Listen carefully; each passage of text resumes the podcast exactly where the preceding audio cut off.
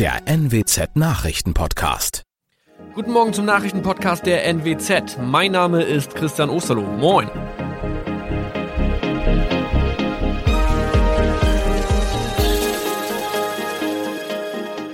Und das sind unsere regionalen Nachrichten am Morgen. Die Grünen wollen Moorstraße in Oldenburg umbenennen. Viereinhalb Jahre Gefängnis für Falschgoldhandel. Und Landkreis Kloppenburg meldet ersten Omikron-Fall. Der Name Moorstraße könnte laut den Oldenburger Grünen rassistisch aufgefasst werden. Deshalb fordern diese eine Umbenennung. Die Straße wurde allerdings nach Hermann Moor benannt, einem der ersten Siedler in der Gegend. Um Missverständnisse auszuschließen, beantragen die Grünen eine Änderung in Hermann Moor Straße. Dann müssten alle Anwohner ihre neue Adresse in ihren Pässen angleichen. Außerdem müssten Polizei, Feuerwehr, Rettungsdienste und Anbieter von Navigationssystemen informiert werden. Die Stadtverwaltung schlug vor, ein Zusatzschild mit Informationen zur Person Hermann Mohr anzubringen. So könne man alle Irritationen beseitigen. Tobias G. musste wegen dem Verkauf von Falschgold am Mittwoch vor das Landgericht Oldenburg. Nachdem der Schortenser bereits im Mai zu einer Freiheitsstrafe von mehr als drei Jahren in Jever verurteilt wurde, betrieb er seinen Handel auf eBay Kleinanzeigen weiter. Das wog bei der Verhandlung schwer auf. Der 27-Jährige schrieb in die Inseratsüberschrift das Wort plated, was so viel bedeutet wie überzogene und nur vergoldete Ware. Da im weiteren Anzeigentext aber die Rede von einem Reinheitsgrad war und die abgebildeten Goldbarren eine Seriennummer trugen, handelt es sich hierbei um eine Täuschung. Tobias G. wurde zu viereinhalb Jahren Haft verurteilt. Ein weiterer Fall der neuen Omikron-Variante ist am Mittwoch im Nordwesten bekannt geworden. Der Kreis Kloppenburg bestätigt, dass eine Frau bei ihrer Rückreise aus Südafrika am Hamburger Flughafen positiv getestet wurde. Sie befindet sich weiterhin in Hamburg in Quarantäne. Da die Frau im Landkreis Kloppenburg lebt, sei auch das Gesundheitsamt Kloppenburg für diesen Fall zuständig. Zuvor gab es bereits bestätigte Omikron-Fälle in der Wesermarsch und im Kreis Leer. Das waren unsere Nachrichten aus der Region. Weitere aktuelle News aus dem Nordwesten finden Sie wie immer auf NWZ Online. Und Aktuelles aus Deutschland und der Welt hören Sie jetzt von unseren Kollegen aus Berlin. Herzlich willkommen zu unserem Podcast an diesem Montag, den 25. Oktober 2021. Ich bin Benjamin Kloß. Einen schönen guten Morgen. Das sind heute unsere Top-Themen aus Deutschland und der Welt. Unerwünscht die Reaktion auf Erdogans Aussagen gegen den deutschen Botschafter. Die Weltklimakonferenz in Glasgow hat begonnen und Corona-Impfung, was machen mit Fußballprofi Joshua Kimmich. Die Ankündigung des türkischen Präsidenten Erdogan, den deutschen und neun weitere Botschafter zu unerwünschten Personen zu erklären, sorgt weltweit für Kritik. In Deutschland etwa erforderte Bundestagsvizepräsidentin Claudia Roth von den Grünen als Reaktion, Rüstungsexporte in die Türkei zu stoppen. Miriam Schmidt berichtet aus Istanbul. Wie sind denn die Reaktionen auf Erdogans Ankündigung? Das Auswärtige Amt ließ mitteilen, man berate sich mit den anderen neun Staaten und das US-Außenministerium, das sagt, es bemühe sich um Klarheit. Und erst dann, wenn sich die Staaten abgesprochen haben, wird es wohl erst eine Reaktion geben. Unklar ist aber auch, ob Erdogan seine Ankündigung überhaupt mit dem zuständigen Minister hier abgesprochen hat. Das wäre in dem Fall Außenminister Mevlüt Çavuşoğlu. Der muss die Anordnung seines Chefs nämlich eigentlich ausführen und wenn nicht, dürfte es ihn seinen Posten kosten. Denn im Präsidialsystem, das es ja hier in der Türkei gibt, da entscheidet Erdogan. Was hat das für Auswirkungen auf die Beziehungen der Türkei zu Deutschland? Es stellt auf jeden Fall eine Zäsur dar. Egal wie Deutschland und die anderen Staaten nun reagieren, der Vorfall wird die Beziehung zu den Ländern in irgendeiner Weise beschädigen. Gerade Deutschland hatte ja nach 2017, da gab es eine Krise wegen inhaftierten deutschen Staatsbürgern, mühevoll wieder die Beziehungen zur Türkei aufgebaut. Das ist jetzt natürlich ein herber Rückschlag. Und wenn dann noch die neue Regierung steht, dann könnten die Beziehungen noch schwieriger werden. Es wird nämlich erwartet, dass eine Ampelkoalition schärfer mit Erdogan umgehen wird, als Merkel Merkel es bislang getan hat. Diesen Sonntag beginnt in Glasgow die Weltklimakonferenz. Rund 25.000 Teilnehmer aus fast 200 Staaten werden dabei versuchen, Schritte in Richtung mehr Klimaschutz auszuhandeln.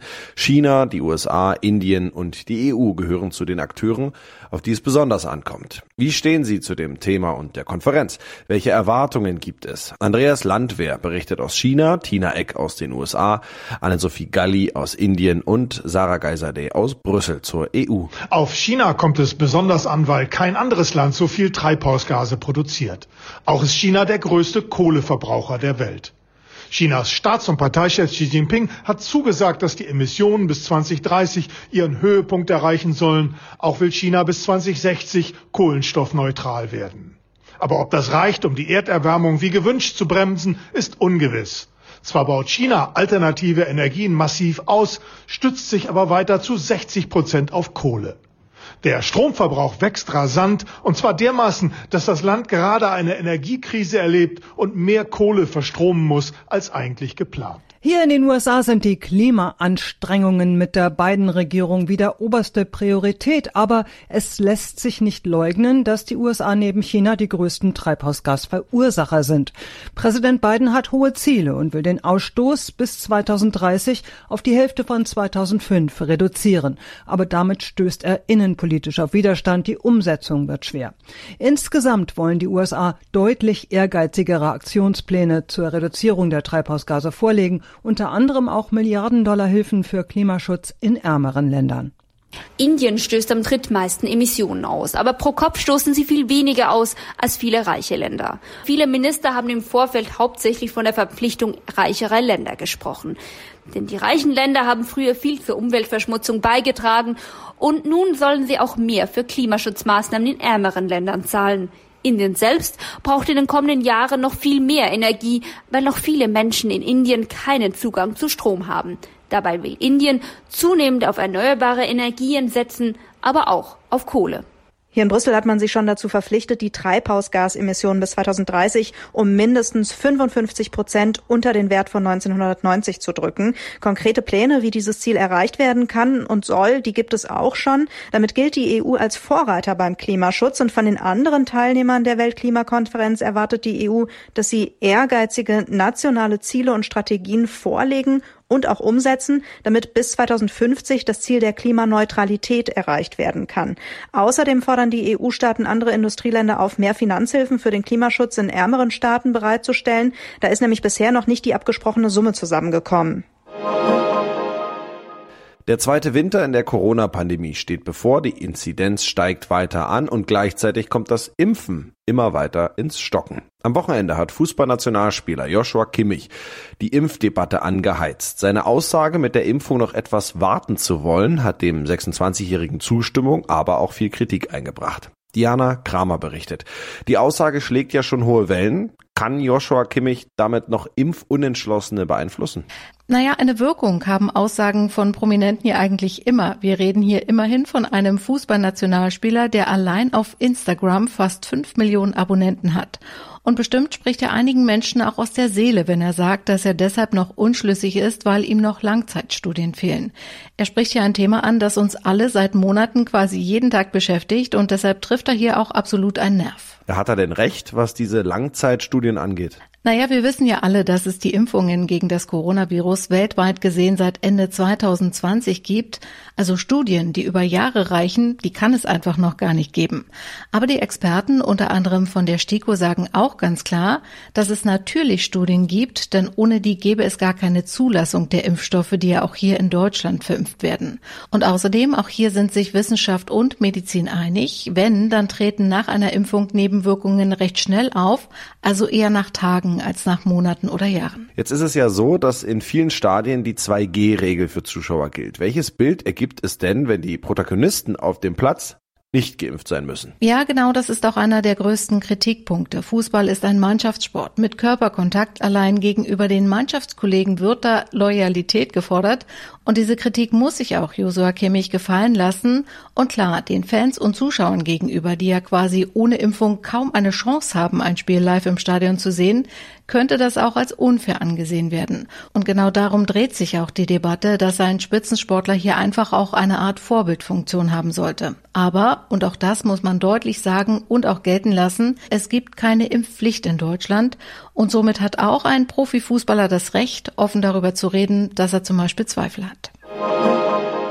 In unserem Tipp des Tages geht es heute um die Reise in unsere direkten Nachbarländer. Angesichts der Migration über die Belarus-Route nach Deutschland hält Bundesinnenminister Horst Seehofer auch Grenzkontrollen an der Grenze zu Polen für denkbar, falls die Lage sich nicht entspannt. Das sagte er der Bild am Sonntag. Diese Entscheidung werde auf die nächste Regierung zukommen, so Seehofer. Brandenburg war zuletzt stark von illegalen Grenzübertritten betroffen. Diana Kramer berichtet. Viele Flüchtlinge kommen aus Belarus über Polen in die EU. Die Europäische Union beschuldigt den belarussischen Machthaber Lukaschenko, Schutzsuchende aus Krisenregionen in organisierter Form an die EU-Außengrenze zu bringen. Innenminister Seehofer kündigte mehr Streifen und nun eben notfalls auch Grenzkontrollen an. In der Nacht war die Polizei an der deutsch-polnischen Grenze in Brandenburg gegen Rechtsextreme eingeschritten, die gegen Migranten vorgehen wollten. Wie es heißt, wurden 50 Personen gestellt, die Pfeffersprays, ein Bajonett, eine Machete und Schlagstöcke bei sich hatten. Ja, und das noch US-Schauspieler Harrison Ford im Glück. Auf der italienischen Insel Sizilien hat ein Anwohner die verloren gegangene Kreditkarte des 79-Jährigen gefunden und bei der Polizei abgegeben.